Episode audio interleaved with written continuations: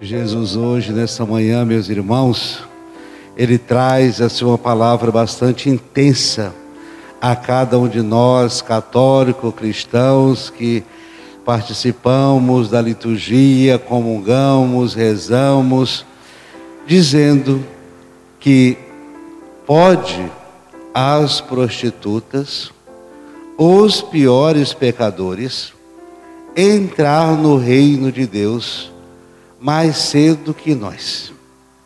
Ora, isso é muito sintomático, porque a soberba, a arrogância, a sensação de posse, às vezes nossa, do sagrado, da fé e da salvação, pode nos levar ao inferno o mais rápido possível porque isso automaticamente tira o foco e a necessidade de conversão.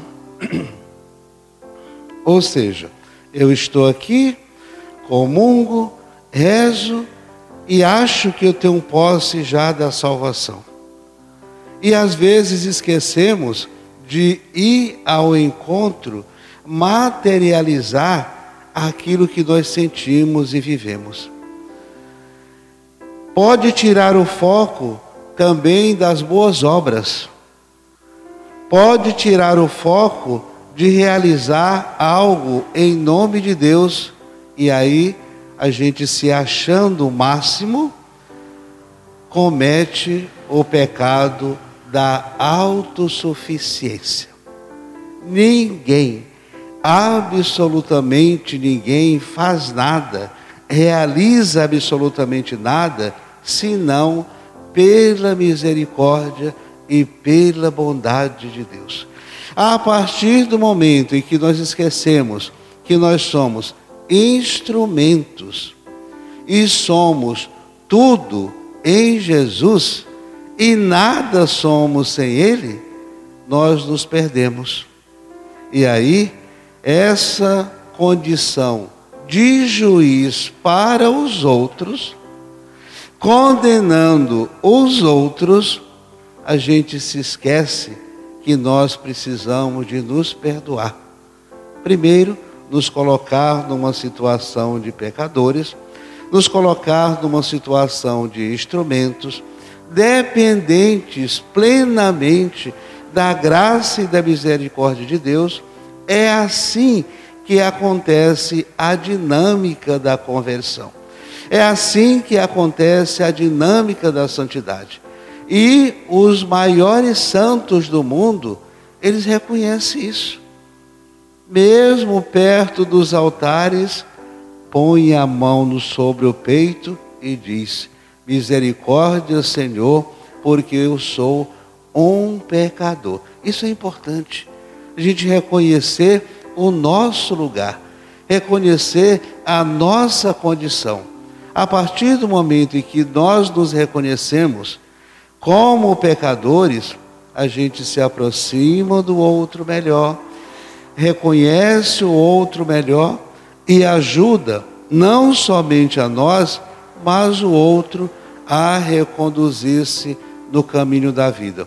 Isso acontece na dinâmica do evangelho de hoje, em que esse pai com esses dois filhos pede a um para ir para, a sua, para ir para a sua vinha. Ele diz sim. Ou seja, nós, às vezes batizados, crismados, mas não fazemos nenhuma obra. Não basta dizer sim, é preciso fazer. Não basta se colocar a caminho, é preciso fazer o caminho. E o outro filho que diz: Não vou, reconhece o erro, faz uma reflexão e se põe a caminho e faz a trajetória. Ou seja, é preciso caminhar, é preciso fazer. Eu tenho que realizar, eu tenho que receber os meus sacramentos, eu tenho que receber a Eucaristia, eu tenho que fazer minhas orações, mas eu preciso realizar boas obras. A prática das boas obras é a força da oração, é a força da fé, que nos impulsiona a realizar sempre algo novo algo a fazer. E João veio, como diz o próprio Jesus. E os discípulos ali não acreditaram muito, não. As pessoas de fé, as pessoas de religião, simplesmente não acreditaram. E é por isso que Jesus é firme. João veio, pregou, eu sou a voz que grita no deserto Preparai o caminho do Senhor.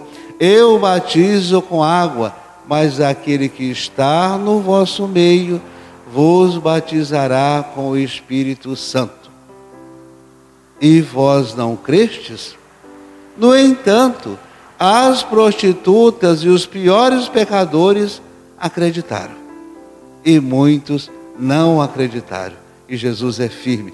Ele não perde, não perde a oportunidade de realmente se colocar diante tanto do pecado quanto da graça. Portanto, o nosso caminho de fé, nosso caminho de santidade, nosso caminho de conversão, nada mais é do que uma escolha.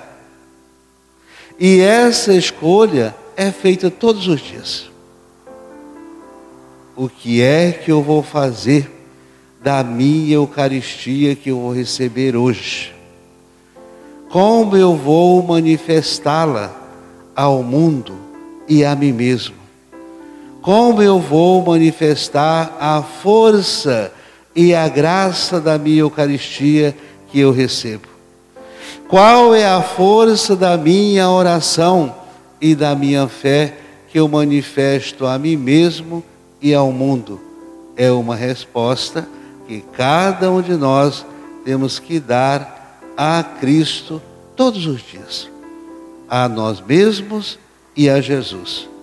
Qual é a resposta da minha fé, dos meus sacramentos que eu dou a mim mesmo e ao mundo? Assim seja.